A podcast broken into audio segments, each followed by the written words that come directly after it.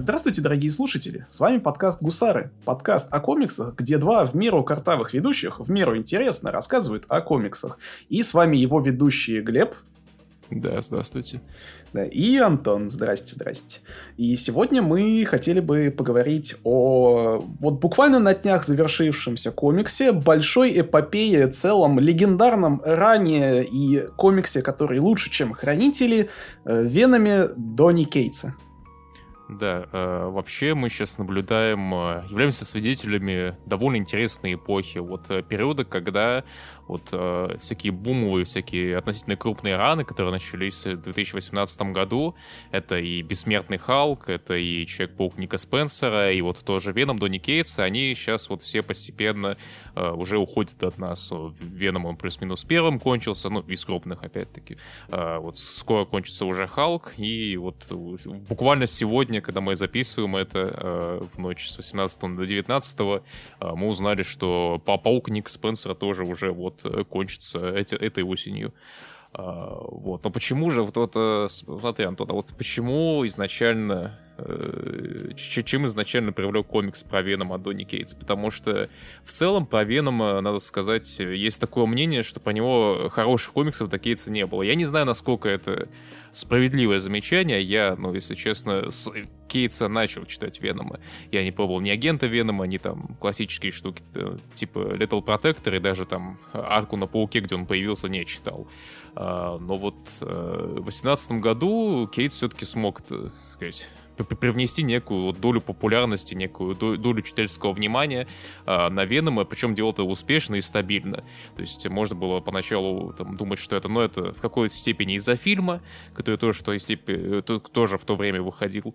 А, но нет, все-таки вот даже после того, как вроде как фильм отгремел, все еще была, был веномс, веномский э, Кейтс и кейтсовский Веном популярный, и он даже вот э, уже стал подспорьем для аж двух э, глобальных ивентов Марвел. Вот как, как тебе кажется, почему? Вот э, в 2018 году у нас выставили Халк и Веном. Ну, на мой взгляд, э, между этими двумя комиксами есть как минимум э, а, один общий фактор — это то, что они не просто очень сильно ударяются в хоррор, а поначалу что Веном, что Халк, они вот прям пытались поддать такого комиксного хоррорца, хорошего, славного, доброго. И, и элементы всякого гура было в том числе, то есть э, мясо, кишки, трансформации телесные, неприятные и, и так далее. И, ну, надо сказать, что просто на фоне выходящих ранее комиксов про этих двух персонажей, они представили, ну, довольно свежий взгляд, наверное. Э, ну, просто стоит еще сказать, что взгляд, он может быть и свежий, но с какой-то стороны это вот тут тоже пример э, вещи, которая, казалось бы, очевидная и лежала на поверхности, но как-то насколько мне известно, ранее не так э, сильно и не настолько эксплицитно, что ли, исследовалось или демонстрировалось, потому что, ну, в основе обоих персонажей лежат, э, скажем так, телесные трансформации, тот же боди-хоррор, э, ну, как-то напрашивался с самого начала, но вот выстрелили только вот эти последние две инкарнации. При том, что они еще и вышли примерно в одно и то же время и продемонстрировали, ну, скажем так, эм, схожие зачатки, то есть схожие начинания вот в плане эстетики и в плане каких-то вот визуальных решений, э, связанных с э, деформациями телесными. Э, поэтому, да, возможно, это вот таким локомотивчиком прошелся Халк, и Веном, как, вот товарный вагончик за ним зацепился так, по, по инерции. Причем с настолько нормальной инерцией, что в итоге комиксы даже сценаристами вот буквально поменялись. Вот у нас э, новый том Халка будет писать э, Донни Кейтс, а новый том Венома будет писать Эл Юинг, собственно, автор Бессмертного Халка. А, вообще, ну... Я в Веноме не столько бодихоррор вижу, конечно, не тот бодихоррор и не тот хоррор, который изобилуется в Халке, потому что, ну, в Халке отчетливо виден ну, тут же нечто, э, Кроненберг, всякие такие штуки, а в Халке, а, а, то есть, а в Веноме я вижу такой, знаешь, вот именно развлекательный хоррор своего рода. То есть сейчас э, немного... Мы, мы, мы, мы бы пока не, не, не планировали это все в таком хронологическом порядке рассматривать, в плане, что первая, потом вторая, потом третья. Но вот тот же Venom Island, тот же остров Венома, это же буквально типа хищник. Ну, типа вот это такой вот развлекательный, хор, развлекательный хоррор, где, ну, это такой хоррор слэш экшен боевичок. И, на мой взгляд, в Веноме скорее вот виден э, 90-й боевичок. Где, там последняя арка, она кончается тем, что главный герой берет, короче, кучу пушек на себя, их надевает и идет херачить главного героя, точнее, главного злодея. Э, там во втором томе, когда он, типа, такой, короче, эпично сбегает из какой-то секретной лаборатории, из э, небоскреба падает, короче, типа, на землю вот эти штуки, ну, именно как боевиковые, потому что, ну, ясен перец, э, всякие супергеройские штуки, они, ну, так или иначе, они стремятся к всяким экшоновым боевикам, и, ну, в, в целом к экшену, потому что, ну, знаете, суперсильные люди, которые э, громят, рушат и останавливают своим мускулистым, мощным телом всякие грузовики и так далее, это, ну, так сказать, э, наша хлеб да соль, а, но вот в кейтсовском Веноме я вот это вижу вот в изобилии. Вот. Э, и в целом, ну, вот это же не первая работа Кейтса была на Марвеле. У него до этого был Танос, у него до этого был Доктор Стрэндж, и, ну, в этих работах он также вот э, показал себя как человек, который умеет писать интересные экшоновые штуки. Напомню, а космический призрачный гонщик, он был до Венома или во время Венома? А этого я не помню, на э, самом Это деле. тоже очень же залихватский такой трэшовенький боевичок. В какой-то степени, я, я, я не вспомню. Можем сейчас посмотреть сейчас. Ну, ну, ну, так или иначе, сам космический Rider, он ведь э, появился в рамках э, того же кейтовского Таноса. Да. Нет, ну, типа, и... Еще, еще, еще. Комис, Космик Rider, он в 18 году начался, так что он вполне себе мог выходить параллельно э, Веному. Да, ресурсный мужик этот Донни Кейтс, конечно. Есть такой, ну, наркоман, что. Ну, бывший. Ну, слушай, заменяет наркоманию написательством комиксов под забивку. А, вот, но вообще, вообще ли, линия инспирации Донни Кейтса на Веноме, она довольно интересна, потому что э, Кейтс, он, считай, самого, вот, со самых первых двух номеров э, показывает, что, ребят, смотрите, я знаю персонажа, я знаю, что по персонажу до этого, ну, типа, что-то, конечно, писали, но в нем, короче, много дыр. Э, дыр в плане лора, дыр в плане мотивации, и вот в течение рана я эти дыры буду залатывать. Э, я вам вот в первом же вот, в первых двух арках попытаются объяснить, в чем его мотивация, вот это Protect the Innocence, то есть у Венома еще там, по-моему, с 90-х годов как раз вот с смертоносного защитника мотивация, что Веном он почему стал вдруг хорошим, типа из, из злодея Паука вдруг стал хорошим, почему? Потому что он хочет защищать невинных, а почему? Ну, типа, это лозунг, но что за этим лозунгом стоит? И Кейтс дает своего рода, ну, такое объяснение уже во второй арке, когда оказывается, что, ну, э, невинных э, защищает Веном прежде всего от себя, потому что у него в прошлом, до того, как он стал Веном, он вообще вырос, у него было довольно вот, э, короче, тяжелое происшествие, э, довольно хреновый проступок он совершил. Ну, вообще, надо еще сказать, что Кейтс э, довольно неплохо попытался поддать именно вот такой серьезной серьезности персонажу, потому что, насколько мне известно, самые популярные итерации Венома, как и вроде как самые популярные итерации Халка, это, к слову, о параллелях. Э, это, в общем-то, персонажи, которые, ну, не то чтобы дико серьезные, а скорее такие вот э, большие, ходячие, короче, смешные дядечки, такие, занимающиеся сплошным гуфбольством. Э, ну, то есть фильм, на мой, фильм, на мой взгляд, по, по той же причине абсолютно вы, выехал, потому что команда производственная сделала комедию, возможно, не намеренно, но вот как-то так получилось, что гуфбольство там было не занимать. Ну, слушай, возможно, скорее у персонажа истоки как раз находятся вот в этом клоунстве небольшом, и даже вот э, если мы обратимся к 25-му Веному, ну, 25-й юбилейный номер, который сам Кейс в том числе писал, там есть дополнительная история от э, авторов оригинального Венома, ну, типа от Микки Лайни и, э, и еще какого-то художника, к сожалению, забыл. А, и там, ну, типа, Веном, он того, реально клоун такой, типа, он постоянно улыбается, какую-то смешную хрень творит. И вообще, на самом деле, вот ты говоришь про серьезность, он скорее, ну, это, знаешь, серьезность не в плане прям серьезность, как те же хранители, с которым э, э, Райан Стегман, художник, начал сравнивать Веномы довольно быстро. А это скорее серьезность, знаешь, в, в рамках пафоса такого. Типа у нас короче, происходят серьезные биг-пипи штуки, но это пафос, знаешь, такой, ну... Э, э, это с какой-то степени анимешный сёнэн пафос такой, знаешь, вот по пафос того, что, типа, сейчас у нас, короче, вот такая битва миров происходит, и у нас тут все, все серьезно. Ну, такое постоянное а... поднятие ставок. Да, а с, с, с другой стороны, серьезность, она также проявляется в том, что вот поначалу э, Веном, он про то, что Эдди Броку очень хреново быть Эдди Броком, и в целом очень хреново быть Веном, что даже вот он, он даже как Веном не то чтобы очень хорош. Вот ты говорил про вот, самые популярные итерации Венома, что они такие гуфбольные. Но это скорее самая популярная итерация Эдди Брока, потому что есть куча комиксов про Венома, которые не Эдди Брока, а которые, ну, например, Флэш Томпсон, который агент Веном. Э, и он, я так понял, ну, тут, тут тоже имеет определенную популярность, и, ну, вот э, там, насколько я знаю, у него тоже э, с серьезностью все нормально, он, сказать, бывший военный, у него постоянно ПТСР, депрессия, алкоголизм, э, прочие штуки, и э, в этом плане Кейтс э, очень органично подводит то, что, ну, вот Флэш Томпсон был крутой Веном, а Эдди Брок, ну, что, он рокля какая-то, типа, какой-то поехавший чувак, который за Человеком-пауком охотился, а теперь, ну, он даже, ну, типа, в нормальной хате не может быть, жить, он какой-то поехавший бомж. Раз уж мы застряли на теме серьезности, давай тогда про первого художника серии поговорим про Райана Стегмана э, и про Фрэнка Мартина, его колориста, э, с которой, которые, на мой взгляд, идеально вот задали вообще в целом тон серии, который там, со временем, конечно, менялся, и там в определенной степени у Венома есть э, более слабый и более типа неинтересные арки, но вот первые, ну, номеров 12 Типа вот э, как раз до э, так, объявления Абсолют Карнажа, абсолютной резни как э, ивента, вот до этого момента э, вот Кейтс и Стегман и прочие коллабораторы, они очень хорошо шли, и они очень хорошо показывали, вот, знаешь, свой род депрессивности и угнетаемость атмосферы.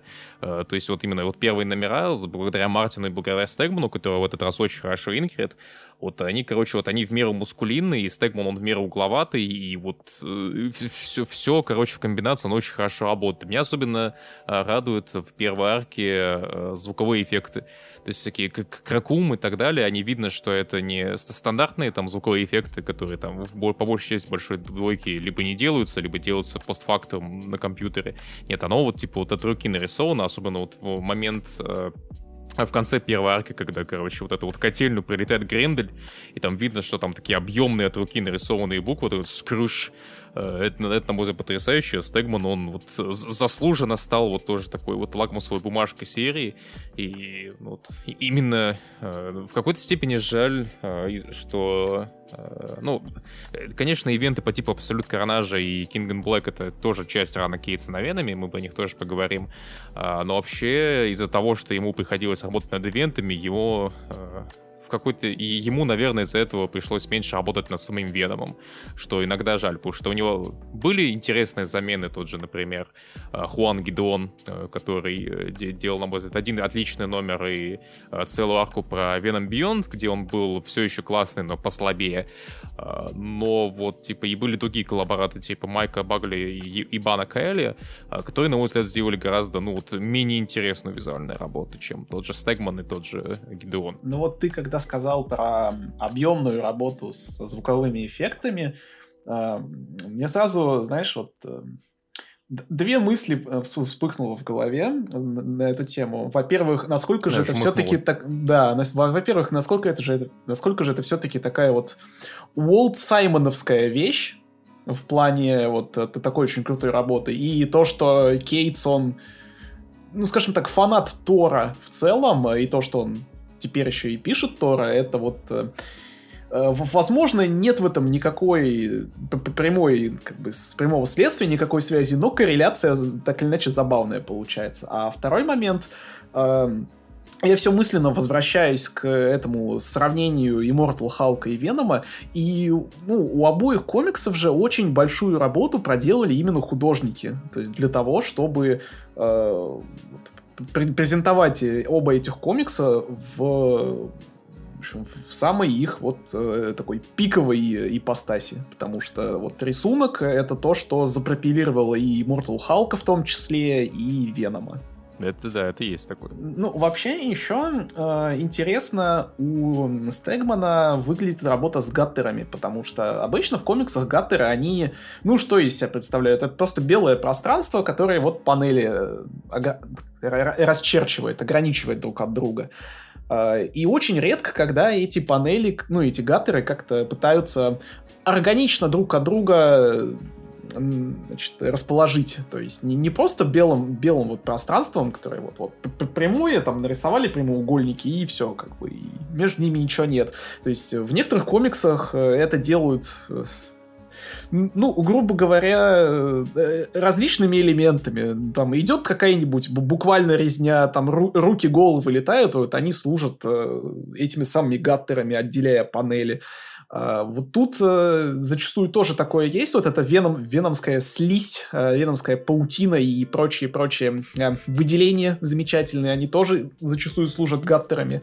А, но при этом всем сами гаттеры, они очень редко, когда бывают вот дефолтно белыми. То есть они всегда зачастую какие-то либо текстурированные, либо вообще черные. И вот это тоже придает такое, знаешь, небольшое палповое качество, что ли, этому комиксу. То есть такое вот очень, очень интересный визуальный, стиль, который э, вот, вот эту самую мрачность, граймовость и серьезность он немножечко усиливает, что, ну, опять же, прям замечательно идет на, на пользу эстетики этого комикса. А, есть такое. Единственное, что, ну, я думаю, цвет готов все-таки Мартин под, подбирает э, колорист. И, ну, меня, на самом деле, очень отталкивало в первых номерах, и, может, в дальнейшем было, не помню, э, использование такого тошнотно-серого гата, короче, он, на мой взгляд, действительно остального комикса смотрелся довольно вырвиглазно, то есть вот так, такой э, фон, знаете, вот как во всяких программах типа фотошопа, вот есть, короче, сама картинка, которая, с, с, с, сам вот этот файл, над которым вы работаете, белый, у него фон еще, короче, типа,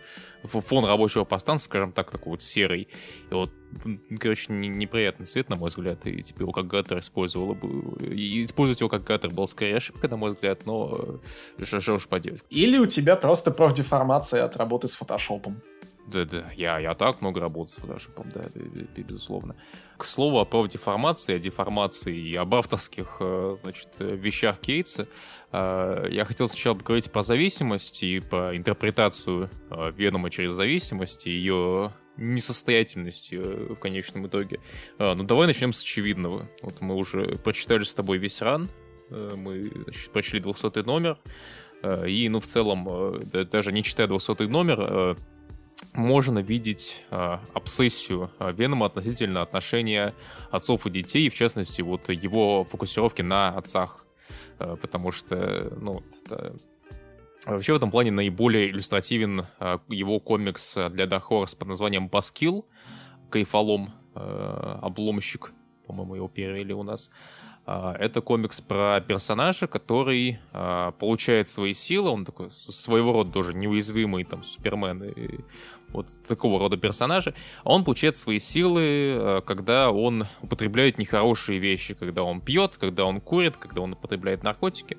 Э, вот, мы уже упоминали, но надо стоит уже более четко позначить, что у Кейтса были довольно долгие проблемы с наркотиками. Он это не скрывает, и, и даже тот факт, что он пишет во многом, чтобы избежать э, повторного прихода к наркомании, это, это факт, который он сам публично объявлял. И э, очень любит э, э, его работы во многом интерпретировать как э, работа человека, который осмысляет свои отношения с вот, своей зависимостью. Вот. И, и, и, и это можно видеть баск... и, и в Баскиле это, ну, доведено до очень такой буквальной цитаты, что вот ты когда и, имеешь э, зависимость какую-то, вот она, это, ты, короче, под своим опьянением э, чувствуешь себя суперменом. И в этой же работе видна еще вторая вот монета э, творчества Дони Китса, вторая лакмусовая бумажка, э, это его внимание к отцам, э, к отцам абьюзивным, к отцам таким вот, короче, батькам именно, вот, короче, он такой в рубашечке, короче, с пивным пузом, с бородой, как правило, или как минимум, как минимум усами, он такой южный батя, короче. Э, у нас Донни Кейтс сам человек с юга, и, возможно, я, конечно, не видел фотки его бати, но я, но учитывая, как все вообще, практически все бати в его комиксах выглядят, я уверен, что его батю выглядел, что его батю видел в каждом комиксе Кейтса. И вот, да, по сюжету Баскил, э, батя вот этого вот э, супергероя обломщика, он имеет такие же силы, но он, в отличие от э, главного героя, не пытается исправиться, а он, ну, собственно, абьюзит его в той степени, что ну, вот, при при при приводит к всяким нехорошим вещам. И в целом у Кейтса и, в целом у Кейтса, если посмотреть на его библиографию, тоже его God Country, который буквально вот его главный герой, это батя, такой уже престарелый человек с деменцией, у которого сложные отношения со своей семьей.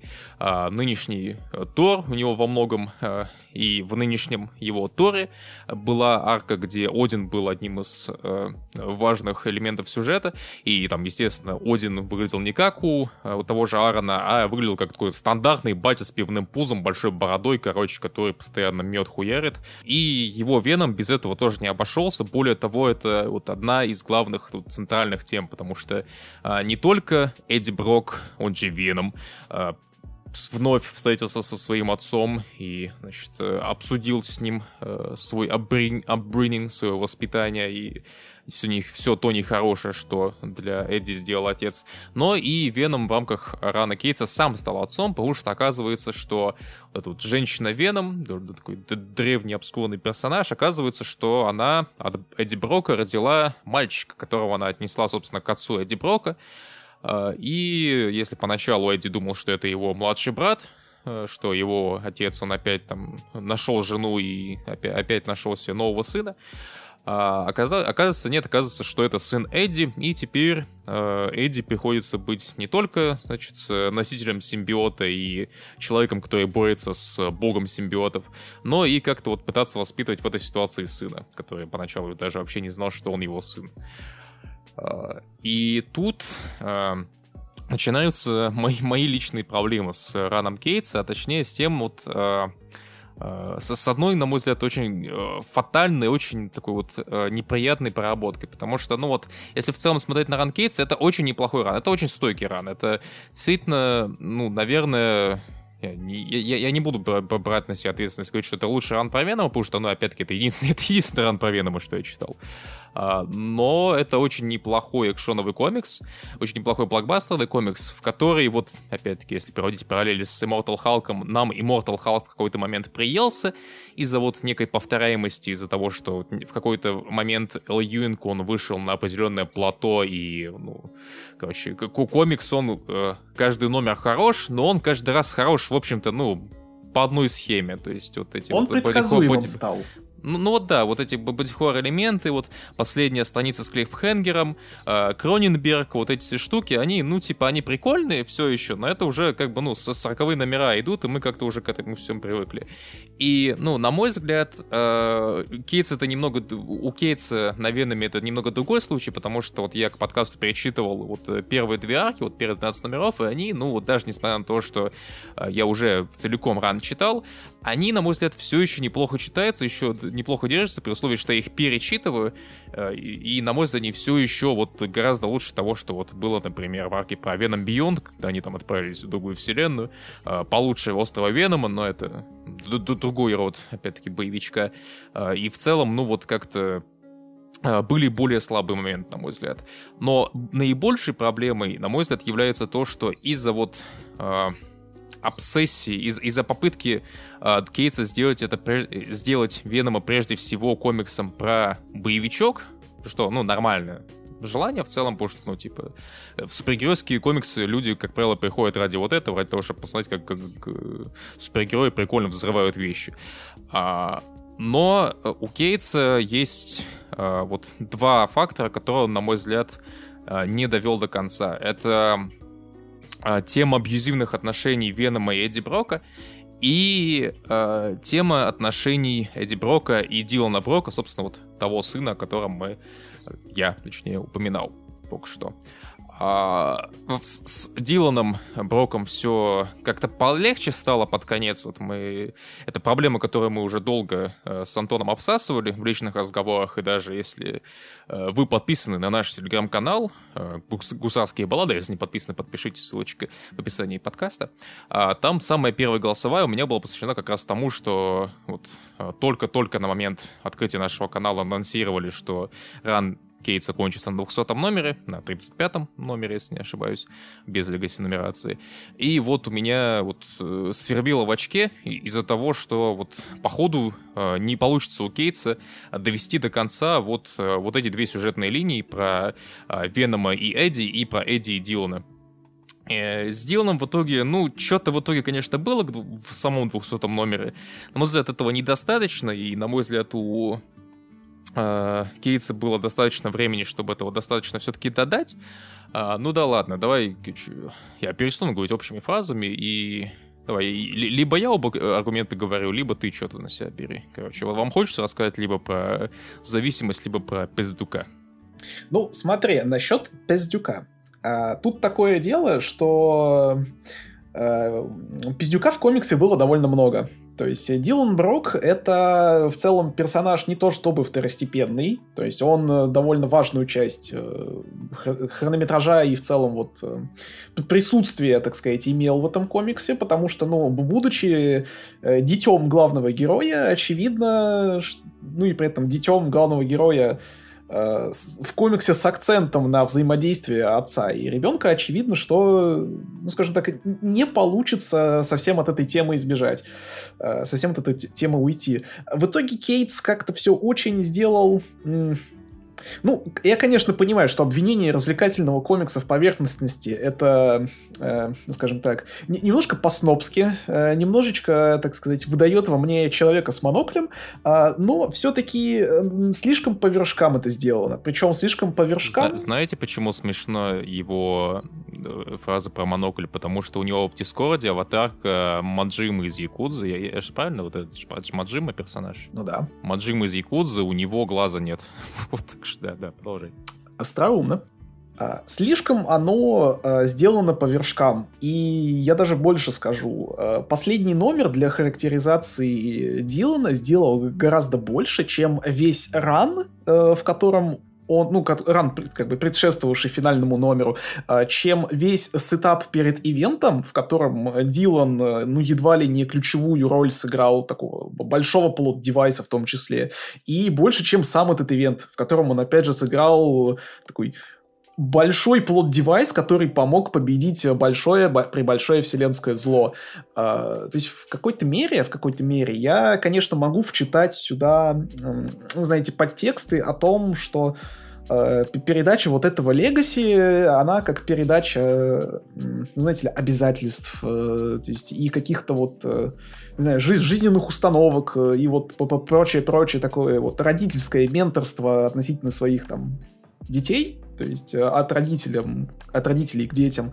А, и в целом это можно еще также как-то вот экстраполировать э, на, на знаете ли, такое легаси самого Кейтса, которое вот, вот он оставляет в Венами, и, опять же, при, привнес, привнося с собой вот эм, частичку этой любви к 90-м, которая отражается в дизайне нового Венома, которым... Спойлер, Она, на самом деле, во многом отражается, но, опять-таки, это все, о чем мы говорили, вот это финал первой арки про то, как у нас главный герой берет кучу пушек, чтобы пойти и хреначить э, бога симбиотов, э, и арка про Веном Айленд, ну, потому что, ну, я не знаю, когда вышел э, Хищник, но, типа, в моей голове это, ну, вот такая штука для любителей вот всяких штук из 90-х.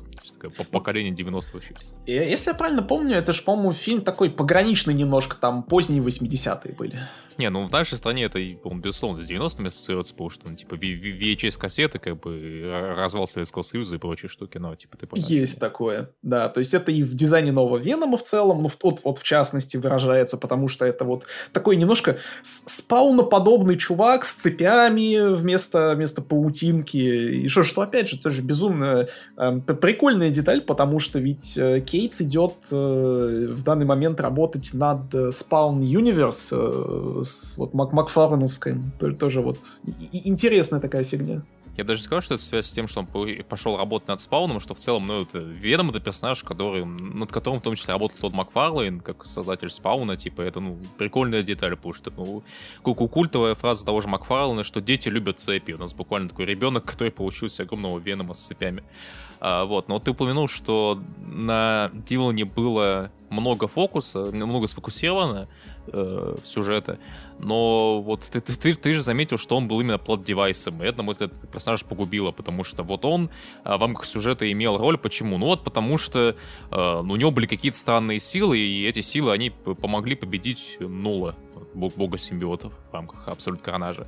Uh, ну, в общем-то, и все. Типа, о, о, а, эти силы нужны, чтобы, ну, типа, происходил сюжет, чтобы Нул пришел на Землю за Диланом.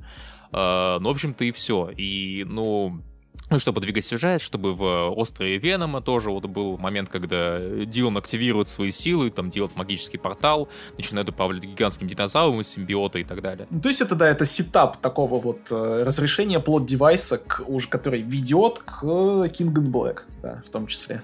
Ну вот да, то есть, э, причем у, у Кейтса же были попытки сделать из э, Дилана не просто plot device, хоть он и появился в начале сюжета как plot device, Э, что типа вот у нас вот есть э, Дилан, который приходит к Адиброку. Зачем? Чтобы Адиброк ему рассказал свою мотивацию, почему он хочет э, защищать невинных.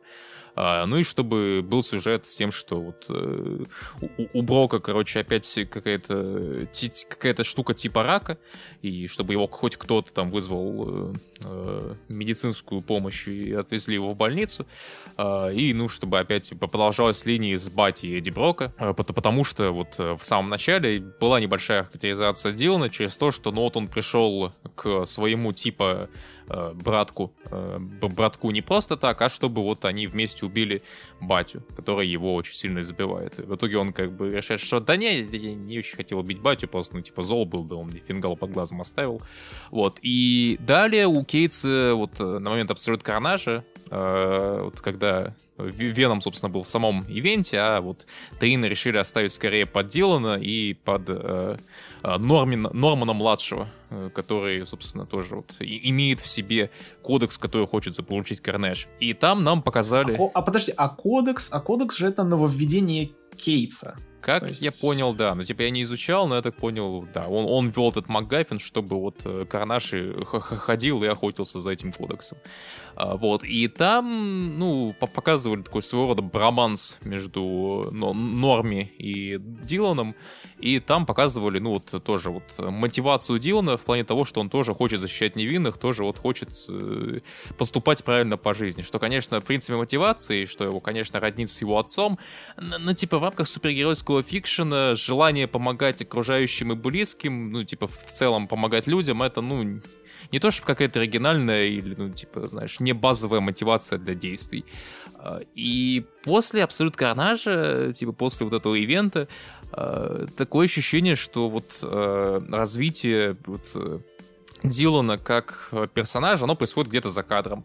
То есть буквально вот в конце ивента Дилан таки узнает, что Эдди его отец, а не брат у них происходит драматичная сцена, где они там плачут друг другу, обжимаются, и там он спрашивает, типа, расскажешь моей маме? Он такой, конечно. А потом происходит таймскип, и, ну, Дилан э, хранит секреты от Эдди и ведет себя, ну, как такой а, обычный такой э, подросток, который вот проходит через какие-то вот осознания новых неприятных вещей, через то, что, ну, он низкопатично себя ведет по отношению к Бате, потом спасает Батю, потом они с Батей уходят в другую вселенную, э, спасают в другую вселенную и, ну, целый год они проводят в этой вселенной, а, где у него есть и Эдди как отец, и мать из параллельной вселенной как мать.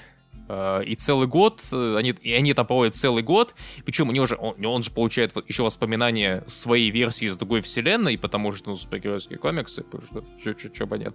Он получает воспоминания э, этой версии себя из этой вселенной, о том, как его еще мать воспитывала вот до момента, как он ебнулся.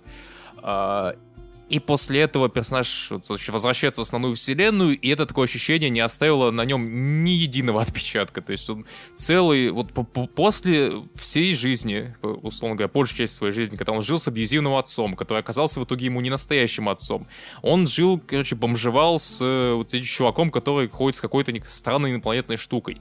Потом, короче, происходит, ну, какая-то хрень с другой инопланетной штукой, а потом он открывает все силы, потом он в другой вселенной целый год живет с плюс-минус полноценный, плюс-минус настоящей семьей. И после этого он опять плод девайс, у него забирают силы, и у него, в общем-то, проблемы то, что, ну, типа, у него просто силы забрали, и, ну, вот, ну, ну, что за пиздец, блядь, ну, что нахуй теперь норм съебанный, ну, что за, что, что, что, что, что такое, блядь, батя, что ты у меня силы отобрал? Пиздец. Вот ты, вот ты про закадровое развитие персонажа упомянул и про то, что э, какие-то моменты э, вот отдавались под э, персонажа Дилана вот отдельно таинами. Вообще э, был вот при Кейтсе же выходила серия Web of Venom, кажется, называлась. Это такая вот подсерия, которая... Ну да, это серия ваншотов, которые выходили хрен, раз в хрен знает когда. Ну да, была такая серия. Несколько из ваншотов даже писал сам Кейтс. Да, да они, они в основном были там спин про подготовку к резне, спин про, про просто какие-то вот исключительно персонажные моменты. И вот в один из этих таинов он был посвящен... Э, ну, так сказать, приключениям э, Норми Осборна и Дилана Брока, когда ну, как раз вот аккурат перед абсолютной резней это было. Это Web of Venom, э, это Web of Venom Good Son. А, и, да. и он, по-моему, после абсолютной резни происходит. А я, а, я, а я не очень помню, когда он по я, я, я, происходит. Я, я, его просто, я его просто листал перед подкастом, я не стал его читать, потому что ну, он, ну, это не Кит списал, поэтому как бы это не, не часть его канона. А, а, но типа, как такой, я понял, а я... это типа, ну вот, э, происходит перед аркой просто в Венома. Типа, да, тут э, происходит это после, потому что там в самом начале Норми просыпается от того, что Веном оставил записку Дилан о том, что Дилан я свалил, короче, на остров, вот, и тут э, как раз э, он, он живет с Осборнами, тут есть Слипер, ну, это вот как в форме котейки, и вот с этим вот кусочком симбиота Гренделя ходит, носится. Да, это происходит после Карнажа уже. Хорошо.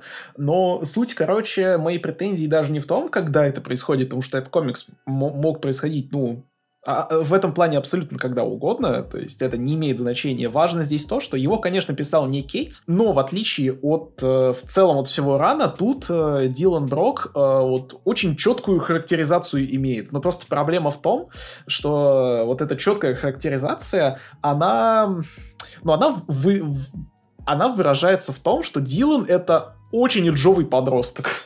Причем местами до, до, до неприятного уровня эджовый. И вот э, если мы просто смотрим на вот весь этот ран, как в, цел, на, на, ну, на в целом, на совокупности и, и всех таинов, и ивентов и так далее, то получается, что как такой вот персонаж, э, Дилан более-менее оформился вот до конца рана э, еще в этом Таине, но, но проблема в том, что Таин, он...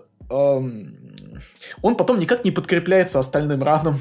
То есть, и, и как раз-таки вот этот финал э, рана, где э, Дилан Брок э, решает э, вот, стать, так сказать, новым протектором всех, вот как как, каковым было является его батя, оно, на мой взгляд, чуть-чуть идет в разрез вот с этой вот эджовостью его подростковой, и это я не уверен, что можно списать на то, что он как-то поменялся по ходу повествования, потому что финал рано он как бы четко говорит, что вот как и твой батя, типа, ты вот, что называется, inherently good, то есть ты прям вот э, хороший, это изнутри исходит, просто у тебя пока есть, типа, проблемы вот с э, с какой-то вот экспрессией того, что ты хороший.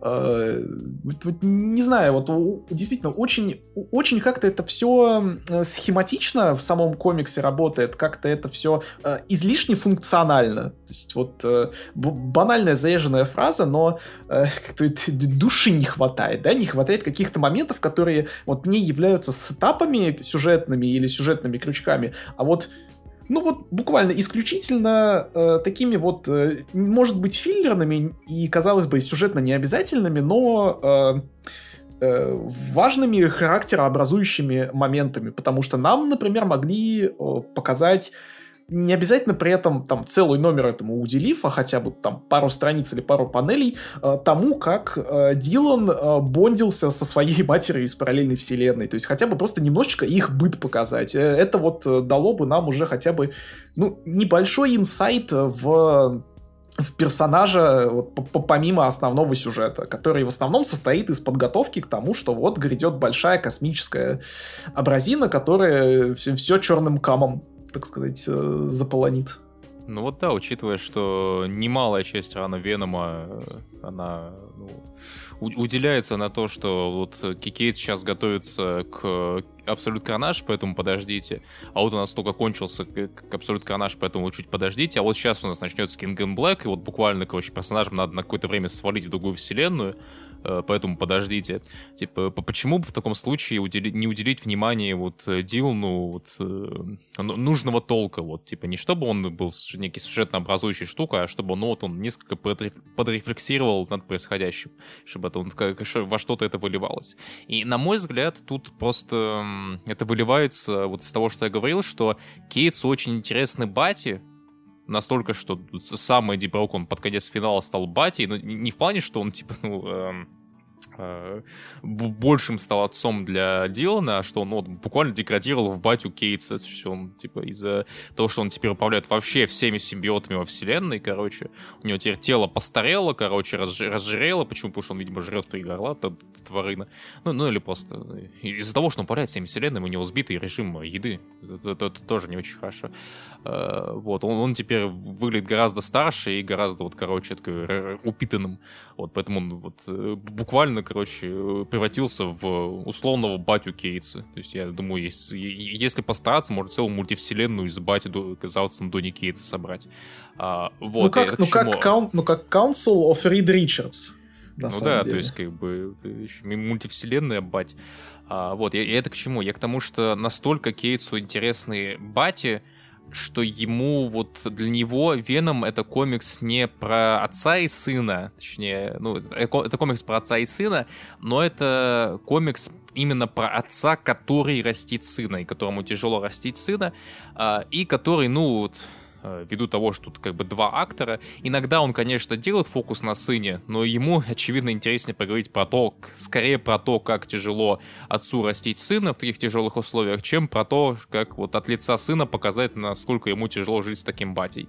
А, то есть, ну, это, это затрагивается тема, когда вот так называемый сын, он уже взрослый, то есть там в Баскил, э, в God Country и в том же, ну, вот Веноме, э, проводится исследование отношений Эдди и его потому что, ну, Эдди уже сам здоровый лоб. А, и, ну, типа, очевидно, Кейтс, он может себя проассоциировать с ним, потому что, ну, типа, если у него были, если у него были токсичные, там, неприятные всякие отношения с отцом, то ему легче себя, там, проецировать на персонажа, который тоже уже вырос, и у него уже там, полноценные комплексы, так сказать, сформировались из э, тяжелого детства. А, вот. И из-за этого ему вот как-то тяжелее, на мой взгляд, из этого дается а, фокус на именно подрастающем каком-то человеке, который вот э, осознает, как-то вот э, ощущает а, не очень здоровые отношения с отцом. То есть, и, а, а может это, знаешь, вот еще такой момент, что он же, если пишет про бать, то основном про бать, ну, именно вот это токсичных, хуевых бать. То есть у него куда ни плюнь, бать, короче, у него с гнильцой. А, там, ну, если там какой-нибудь Country исключить, то там была деменция и, короче, не считается. То есть даже в недавнем у него, если есть батя в комиксе, то это батя такая мудила, которая постоянно там бьет сына, блядь, запирает его нахуй на ключ и так далее. А, что... а Веном же, ну, Бэдди Брок, он, ну, хороший персонаж с точки зрения Кейтса. Он, типа, ну, вот, заводит его в самом начале в такую вот некую эмоциональную жопу, чтобы под конец рана он буквально стал, ну, типа, the nicest guy on earth. Типа, он, типа, может управлять, короче, симбиотами во всей вселенной. Он, короче, может помочь вообще всем во вселенной. Он, короче, очень, очень позитивный, очень классный герой. Его там во Мстителей почти что взяли и так далее. А, вот. И ему, очевидно, из-за этого, ну, как-то будет не к лицу делать из него хуевого батю и показывать, ну, вот, эксплицитно показывать то, что он хуёвый батя. То есть, ну, он, конечно, показывает моменты, где, ну, типа, э, Веном откровенно бомжует, и из-за того, что он бомжует, ему, откровенно говоря, не на что э, найти лекарство для э, Дилана, который чуть приболел. Но вот он не может показать абьюзивного батю, поэтому, ну, ему приходится показывать, ну, просто батю. Что, что, конечно, неплохо тоже, но, блядь, ему очевидно, ему очевидно больше, более интересно показывать плохих бать, чем, ну, средних бать. А, давай тогда, раз уж мы раз уж я упомянул абьюзивные нехорошие отношения, давай вот перейдем к кровоточащей, огромной, э, нехорошей ран, ране, которую вот даже под э, конец рана Кейтс все-таки не закрыл. Ну давай. Есть это такая болезнь, такое заболевание онкологическое, называется рак. Э, и в нулевых годах у э, Эдди Брока, э, ну, довольно распространенная информация, у Эдди, Брока, у Эдди Брока был рак. Это там и стало в том числе сюжетом для Марка Милловского комикса Spider-Man Marvel Knights, потому что там продавали Венома. Э, Эдди Брок продавал симбиот Венома, потому что, ну, типа, ему уже зачем, ему просто нужны деньги на э, борьбу с раком. И, по-моему, по-моему, даже в Brand New Day, который ты читала, я нет, там, по-моему, тоже упоминалось и затрагивалось э, тема онкологических заболеваний Эдди Брока, и, помню, даже отдельная лимитка или ваншот про это был. Это был ваншот, э, который как раз-таки подводил к, по-моему, антивеному Дэна Слота, если я не путаю ничего. А, так ну что вот, да, было дело. А, ну вот, да, довольно распространенная инфа. Но в итоге с раком он вроде справился, вроде все нормально. А, вот. Но про рак решил а, вспомнить а, во второй арке, в арке, в арке Abyss, вспомнить про рак Эдди Брока. Ну, довольно что даже не с этого. С самого начала, самой первой арки, Кейтс сетапил, что симбиот, он может, короче, определенным образом влиять на Эдди Брока, что вот со самого начала там показываешь, типа, ты его... Со самого начала а, один из персонажей спрашивал Брока, типа, ты вообще знаешь, как симбиота зовут? Ты вообще знаешь, как... Ты вообще понимаешь, типа, задумался на том, как... какой эффект он может оказывать на твое тело? Там, ты понимаешь, что ты, возможно, вообще не стареешь, пока ты носишь симбиота и так далее. И с этого момента нам вот потихоньку начинают setup ить, э, что, например, э, симбиот э, Броковский из-за того, что он, он соединился вот этим своим hivemind ом, со своим роем, у него теперь появились типа новые способности. Он теперь чуть сильнее стал, и он, короче, вот может, например, настроить химикаты в голове Брока, в мозгу Брока, чтобы он успокоился, например. То он что-то не нервничает, что он там, блядь. А, вот. И потихоньку во второй арке нам показывают, что вот Брок помнит каких-то своих родственников, которые там от рака умирали и так далее, которых в упор не помнит его батя, например. То есть как, это так, типа, как, как это, как, как это э, батя Брока не помнит э, про дядю, э, который умер от рака, или про его сестру, э, старшую любимую, как же так вышло. А почему? Потому что, ну, не было никакой, как бы, ни, ни дяди, ни сестры, э, просто, ну, симбиот воспользовался своими полномочиями, нахождением в теле Эдди Брока, и, ну, фейковые воспоминания ему делал, и более того, у него были не просто фейковые воспоминания, он ему делал фейковый рак. И что, оказывается, все это время у Дилана Брока рака не было, и он его, его ему просто симулировали. Ему, его, а, ему рак симулировал а, его симбиот, чтобы они а, не расстались, чтобы вот Брок думал, что ему симбиот нужен, чтобы от рака нахер не помереть. То есть буквально произошел газлайтинг. Вот то, то что в э, высоких социальных кругах, да, называется газлайтинг, и это, ну, типа, не шутки, это довольно серьезный абьюз. Но это, это посерьезнее газлайтинга, как бы. Это тебя не просто убеждает тебя в том, что рак, а он же, ну, типа, вот, э, вот в части во второй арке он прям симулировал симптомы рака. С Ладом он просто, знаешь, на аппарате показывал, что у него там, типа, какие-то нехорошие штуки в крови. Он же, ну, буквально кровью блевал э, по, по, под э, середину второй арки. Э, типа, и, и заметь, почему? Почему вот, э, казалось бы, ладно, он там давным-давно, там, в, в нулевых симбиот симулировал рак, а зачем он сейчас начинает симулировать рак? Потому что симбиот чует, что э, Дилан сын Брока, и что Эдди может бросить симбиота из-за э, сына. Собственно, то есть это, ну, это же, ну, настолько вот прозрачная аллюзия на токсичные, абьюзивные отношения, насколько возможно. То есть у нас буквально есть человек, который не только тебе, ну, не только тебя наебывает, но тебе буквально э, делает, делает тебе... Нет, ну, не делает хуево, короче, наносит тебе физический и моральный ущерб, э, чтобы ты ощущал, что он, что, что этот человек тебе нужен, и который вот э, очень вот, э, по-тирански к тебе относится, очень боится, что ты, что ты как, что ты как его объект от него уйдешь э, к другому человеку.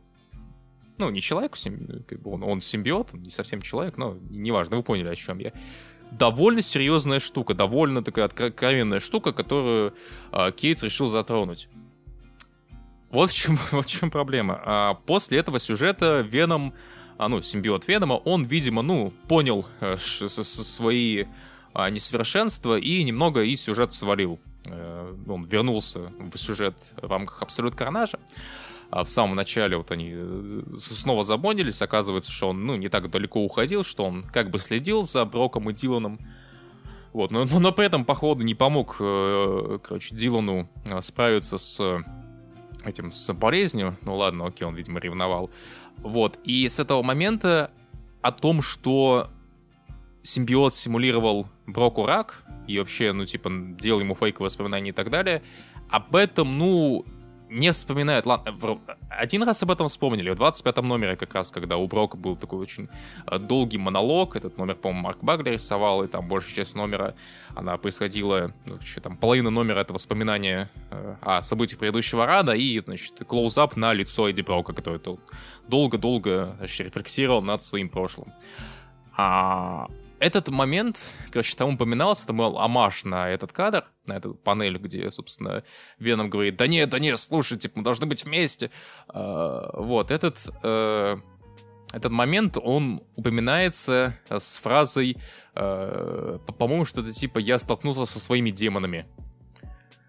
И, ну, типа, бля, по-моему, по-моему, это не то же самое. Типа, столкнуться со своими демонами, демонами и узнать, что сущность, ну, короче, человек, личность, с которой вот ты был, условно говоря, лучшими друзьями, тебя наебывала, блядь, ну, типа, и использовала, и ваши отношения построены, ну, буквально на очень-очень-очень хуевых поступках, блядь, ну, но это, по-моему, не то же самое. И самое проблематичное, на мой взгляд, что Кейтс, ну, в дальнейшем не вот э, дает это, этим отношениям какого-то нормального, ну, не то что развития, раз, разрешения этого конфликта. То есть, ну, видимо, просто в момент, когда они вот с Броком опять воссоединились, они, ну, ну, типа, видимо, простили друг друга просто, ну, типа, да, там даже нет сцены, где, типа, там, я тебя прощаю за все это говно и так далее. Это было бы, ну, очень просто, очень, наверное, лениво, э, ленивая работа с довольно серьезной темой, довольно комплексной темой.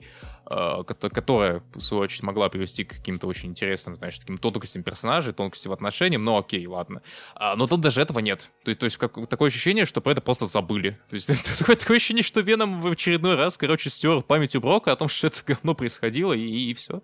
То, то есть у меня теперь только такая интерпретация есть, что симбиот все еще абьюзит, сука, э, Эдди Брока и просто стер ему память о том, что он ему симулировал рак. Э, вот, иначе, ну, мне непонятно, почему тогда Брок так спокойно все еще относится к своему другому. Э, и более того, типа, ну, понятно, что он теперь бог симбиотов, короче, что он теперь король в черном, и что он теперь как, как бы, ну, не управляет, но э, ему позволяют собой управлять другие симбиоты, но он своего другого как бы отдал своему сыну.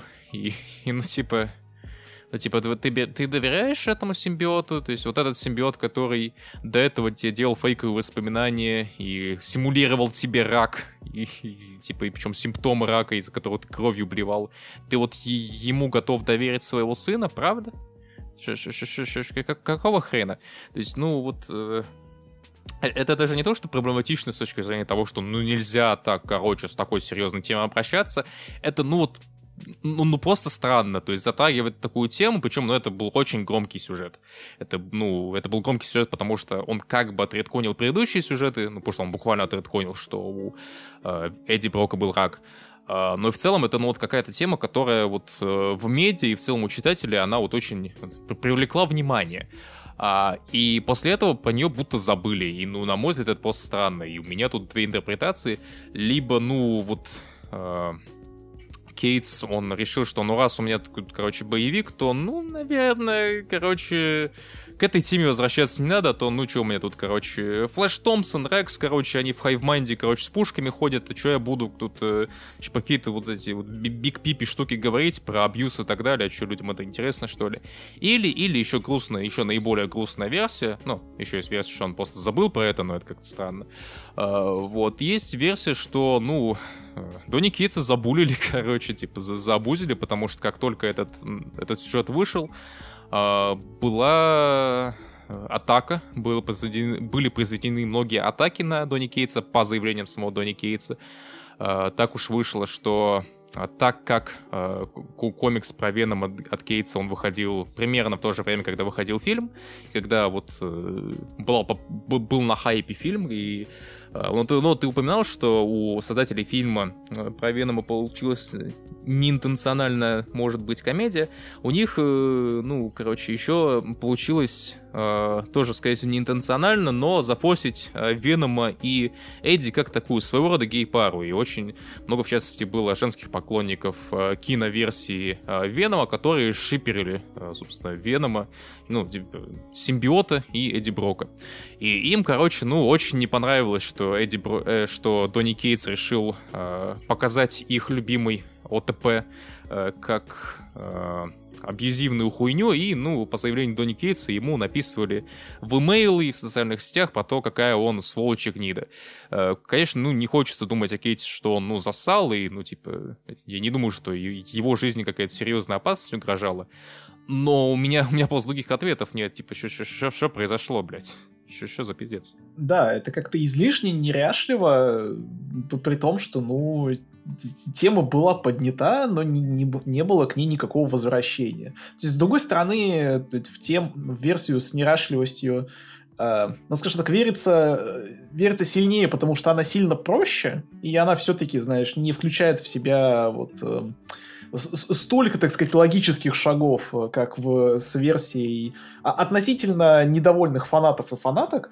Э, ну и к тому же вспомним, что тот же вот эм, Дилан Брок как персонаж и как плод девайс, он тоже вот при, примерно на не, не, так, не на таком же уровне, но тоже вот примерно равнозначно неряшливо на, написан вот именно как линия сюжетная, как персонажная линия. Но да, определенные эм, определенные мысли так или иначе закрадываются в голову относительно всего этого.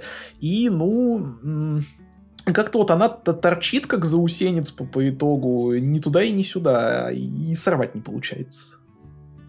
Слушай, линия Дилана, она хотя бы кончилась, а тут ее оборвали, и ну что-то я в замешательстве. А, давай, наверное, поговорим о том, как на ивент, точнее, на комикс повлияли ивенты всякие, в частности, давай поговорим, поговорим про абсолютную резню и про Король в черном. Вот, э, в этом году отгремевшую глобалку и в позапрошлом году отгремевшую глобалку от Донни Кейтса и Райана Стекмана, собственно. Вот, э, команды, которая засетапила нам вот э, зловещего бога Нула, э, как э, главного антагониста всея Венома. Ну ладно, да, да, давай что все-таки с Карнажа, потому что сначала нам сетапили Карнаж как такого некого э, вестника э, Нула, а потом уже была массовая война с самим Нулом. Вот как, да, как, как сказать, вам была э, сначала э, абсолютная резня?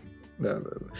А, к ней довольно долго готовили, в том числе через э, серии Web of Venom.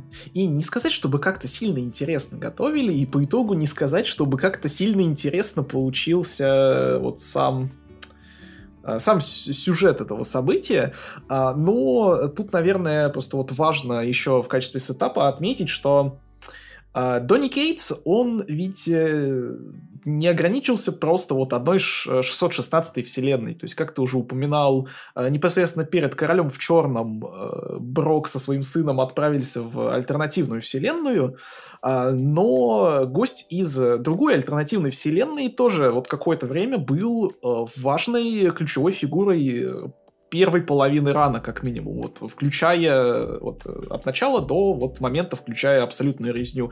А, это, собственно говоря, мейкер Рид Ричардс из Ultimate вселенной. Если я не ошибаюсь, э, типа порядковый номер 1610. Но это и не так важно. По-моему, да. Да, важно, важно, что там, где Ultimate вселенная, там, естественно, скажем так, и Ultimate Человек-паук, там, где Ultimate Человек-паук, там и Ultimate Веном, ну и в Веноме вспомнить Ultimate Венома. Там и фанаты. Там и фанаты, да, там и Донни, там и Донни Кейтс, который, в принципе, тоже, насколько я знаю, э, неровно дышит к Ultimate вселенной и в целом к тому временному периоду. Поэтому, да, э, был Мейкер. Ну, кстати, и... тоже элемент, элемент, который его родит с Юэтком.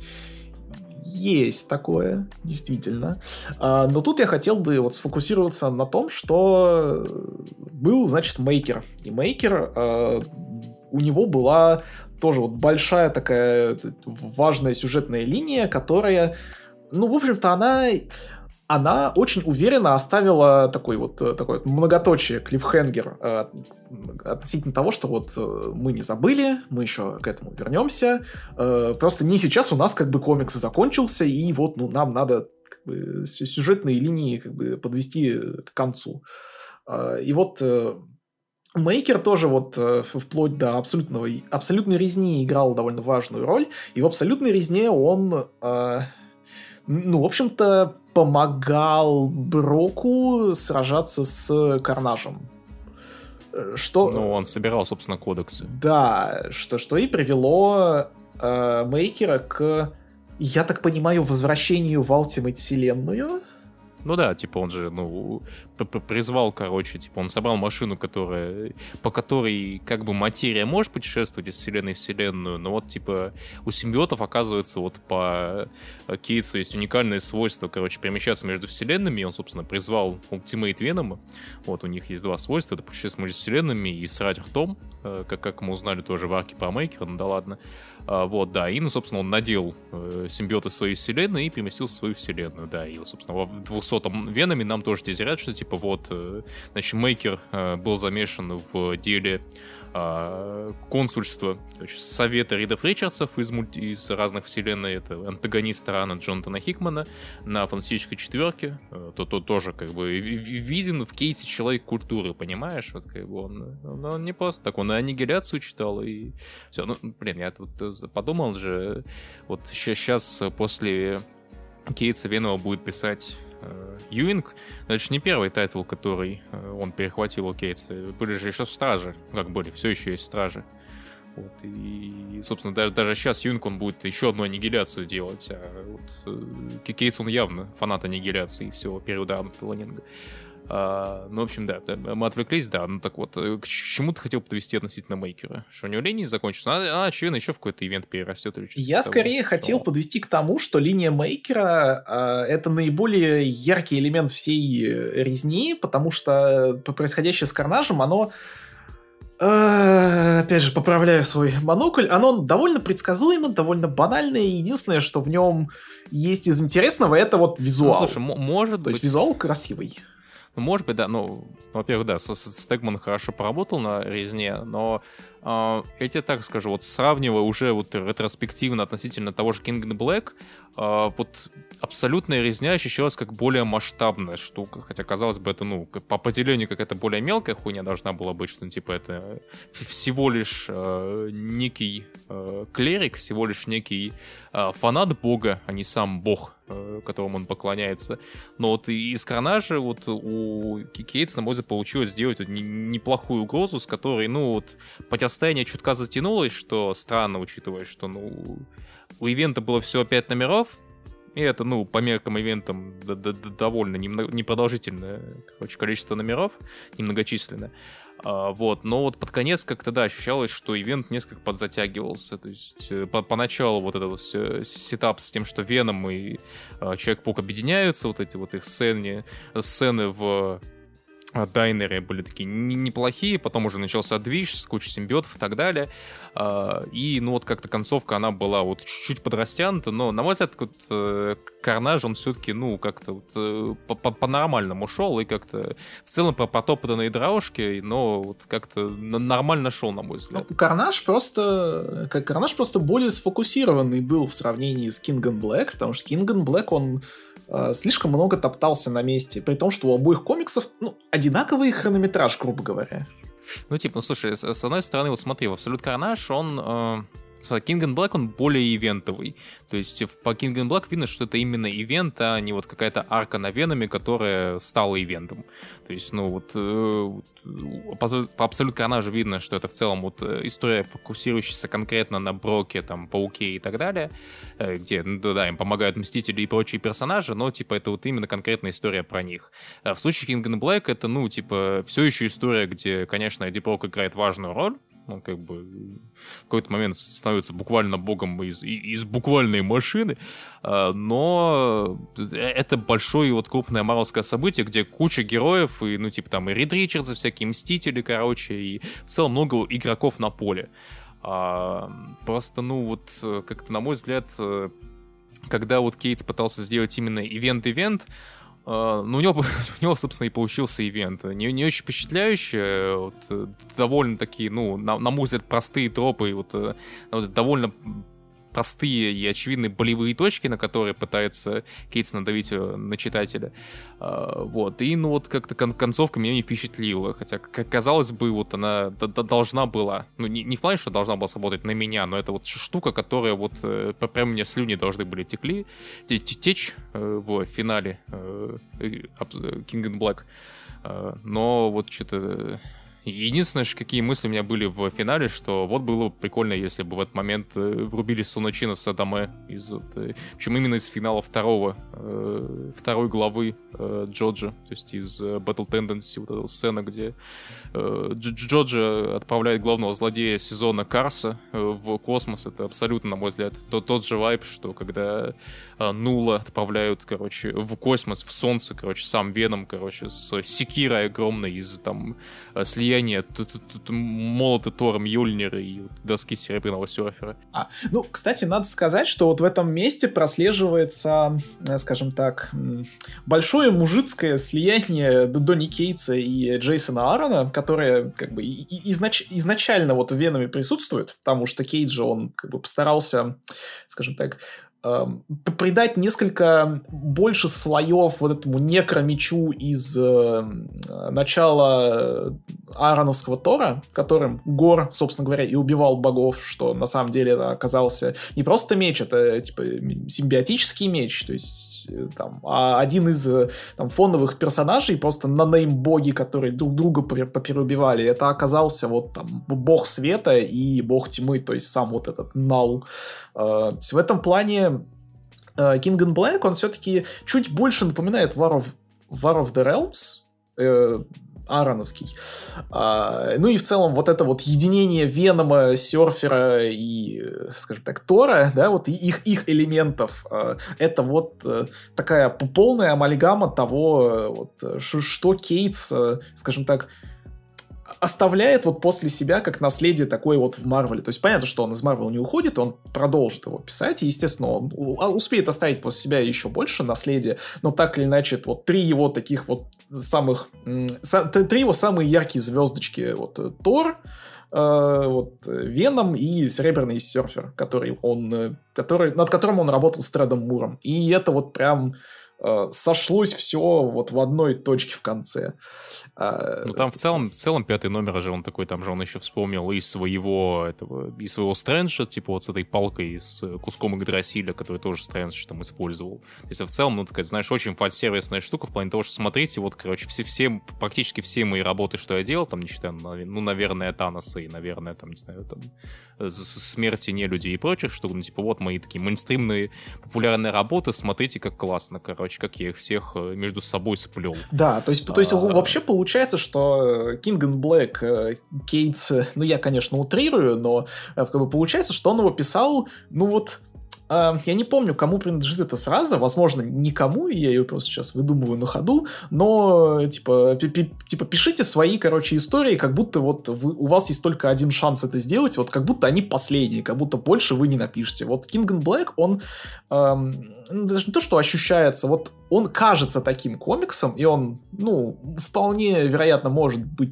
ну, может таким комиксом и являться, вот чисто по духу, но... Эм, как, как вот, последний вот, ивент, типа? Ну, ну, типа, но при этом всем вот настолько же как-то вот зажигательно у него ну, не знаю, на мой взгляд, не дотягивает он, короче, вот до зажигательности, до такого вот финального аккорда, так сказать, до вот, вот э, с самой пик пиковой точки, вот до кульминации, потому что, ну, Absolute Carnage, он в этом плане просто чуть-чуть более солидный, то есть он вот чуть более постоянный, в нем э, гораздо меньше провисаний, и он в целом ну, гораздо более направленный просто. Вот у него темп э, гораздо более ровный. То есть даже при том, что там меньше вот всяких этих, э, скажем так, флуктуаций и меньше Венома скрещенного с Тором, скрещенного с Серебряным серфером. Ну вот я хотел отметить, что вот, вот этой зажигательности и финальной аккордовости, наверное, не хватает по многому, потому что вот не ощущается в Black масштабности. То есть э, Абсолют Карнаж, он, даже, даже Карнаж, он ощущается более масштабным, чем Black, где, казалось бы, ну вот целая планета, короче, под,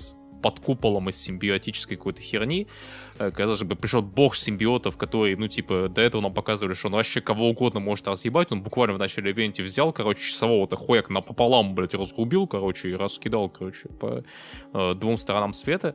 Но в итоге, ну, типа, все, весь ивент, ну, практически весь ивент ощущается как, ну, заруба, короче, в Нью-Йорке. Причем, ну, на довольно таком небольшом пятачке, где, ну, под конец, конечно, было, что там, даже когда Немор затоплял, короче, вот часть суши, чтобы, короче, нула чуть побить и чуть его симбиотов побить, даже этот момент вот ощущался как, ну, типа, ну, да-да-да, масштабненько, но все еще ощущается, что, ну, там две-три улицы задействованы, короче, или что-то типа того, что, ну, на мой взгляд, ну, как- как-то хреновенько в контексте всего ивента, который, ну, не скажу, что пытается, но как, ми- как, как минимум он презентуется как какая-то штука, которая, ну, вот, это вот пря- прям вот для гранд-финале всего. То есть это максимально повышенные ставки. Я поэтому и вспомнил War of the Realms Аарона, потому что вот очень схожие вайбы в этом плане. Вроде бы у нас э, совсем мировая, а в случае с War of the Realms да хотя и тут тоже межмировая угроза, а вот все действие сфокусировано на одном пятачке земли, на Манхэттене, и, ну, как-то, да, масштаба просто в этом нет. То есть я понимаю, что глупо жаловаться, что вот э,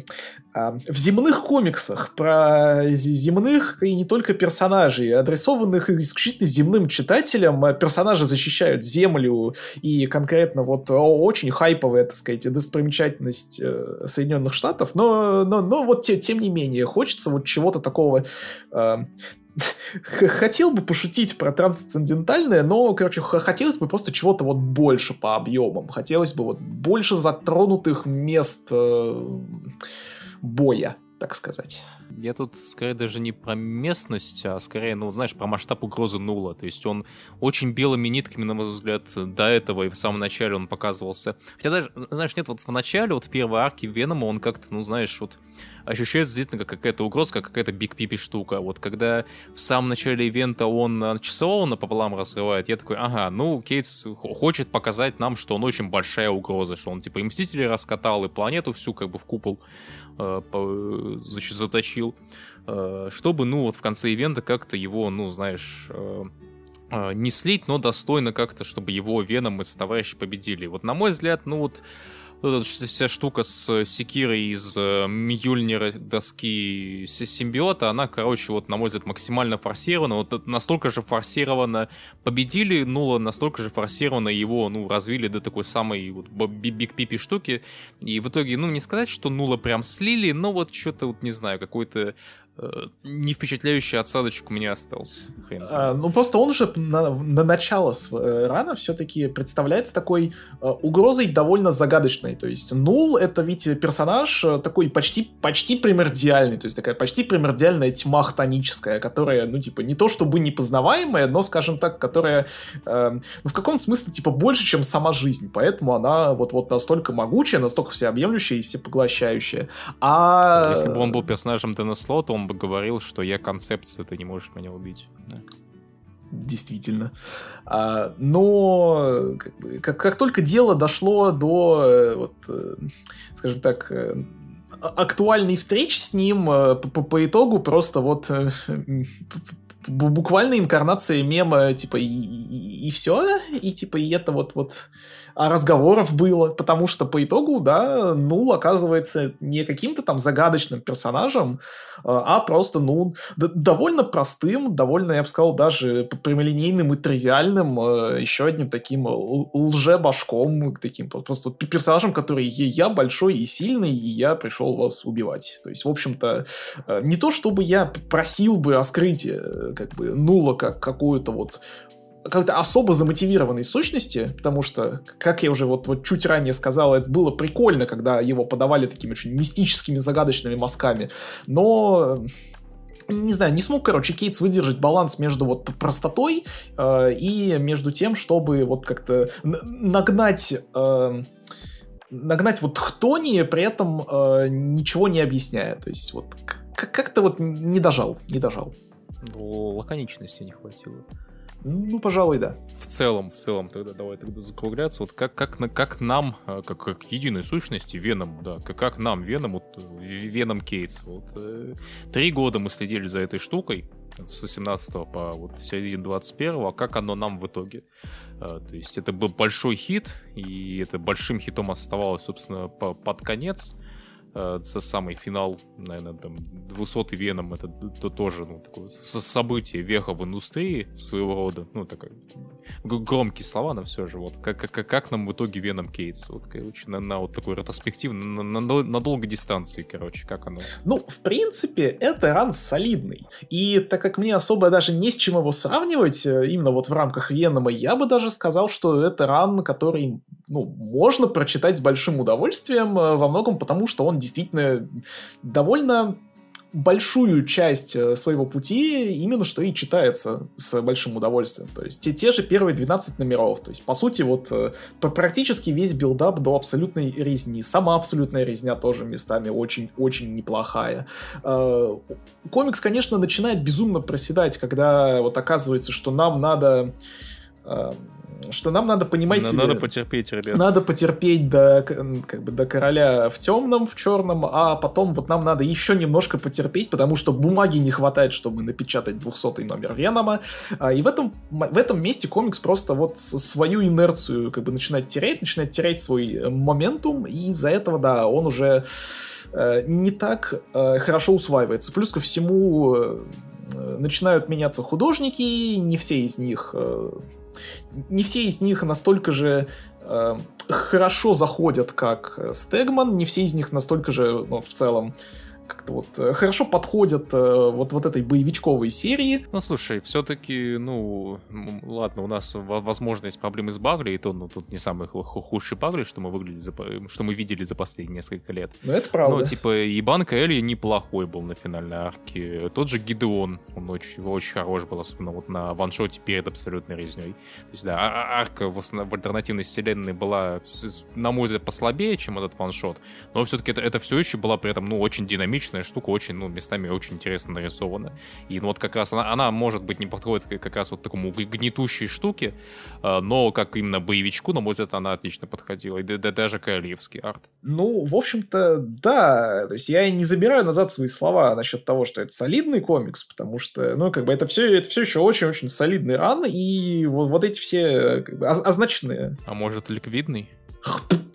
А, и все эти означен... обозначенные мной проблемы, они начинаются только если вот, что называется, начинать лезть э, в залупу. А, скажем так, не всегда это, этого хочется делать относительно комикса Веном, потому что, ну, э, даже со всеми провисаниями это довольно динамичный комикс и довольно фановый. И, в принципе, это комикс, который э, ну вот ты говорил, то есть был ли он хитом, хитом остался. Ну, по факту был хитом, по факту хитом и остался, как минимум, вот э, сконцентрировавшись вокруг своих э, двух осевых ивентов, поэтому ну да, это успешный комикс, этого, этого у Венома не отнять, и Кейтс, э, ну, на мой, так сказать, взгляд, э, вполне себя прописал в пантеоне авторов Венома, что, наверное, сделать было не так уж и сложно, но заслуг не умаляет. А, солидаризируюсь с твоим мнением, но под конец давай еще пару деталей отмечим, которые я не забыл отметить при обсуждении. Это, во-первых, ну вот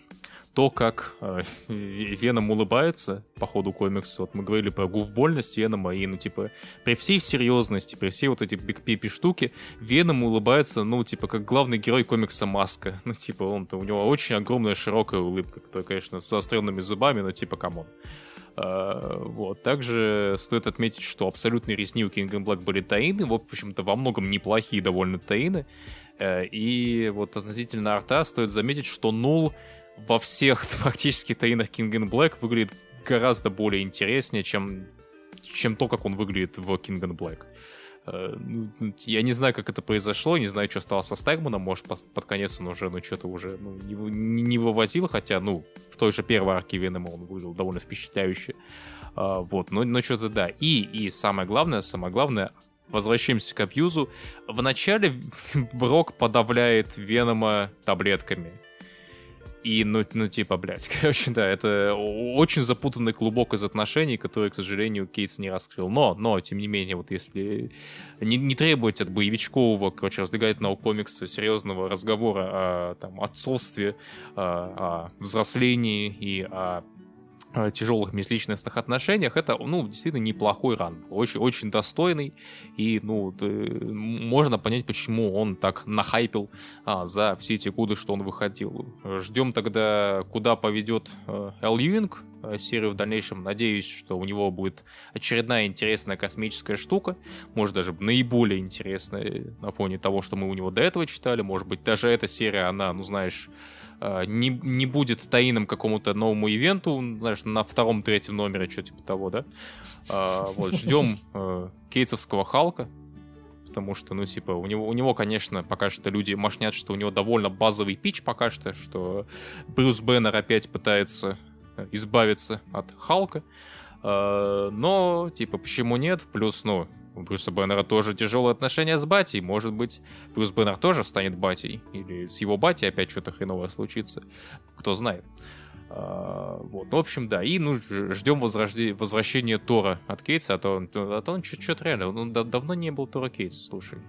После того, как, э, значит, захреначили Дональда Блейка, что-то он реально не выходил давно. Мне... Я, я даже боюсь, что что там с Тором происходит. Что это, что, что это он? Uh, небось переживать из-за того, что Батерейбил съебал. Uh, вот, да, на этом, наверное, мы закругляемся, на этом, наверное, уже все. Э, спасибо, что слушали нас, спасибо, что посидели с нами.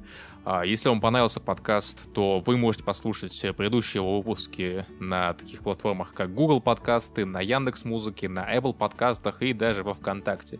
И вроде как мы на всяких кастбоксах были, чуть типа того ли инбоксах, а, неважно. Да, если вам э, нравятся наши картавые голоса, которые рассказывают картаво о комиксах, и вам мало этих подкастов, можете заглянуть также в наш телеграм-канал «Гусарские баллады». А, собака Аудио Гусар, ссылочка, если что, в описании подкаста. А, там мы с определенной периодичностью всякие голосовые отсылаем, рассказываем про комиксы, мангу, европейские комиксы, какие-то в целом явления, которые а, нас интересуют в этом контексте. Подписывайтесь также на нашу группу ВКонтакте, где, ну, периодически всякие картиночки, всякие текстовые рецензии, просто тексты размышления, а, и в том числе подкаст там можно послушать. И вроде бы все. Вроде бы все. Что-то еще мы говорим в конце? Нет, на этом мы прощаемся. Да, всем спасибо за прослушивание. Пока-пока. Всем удачи.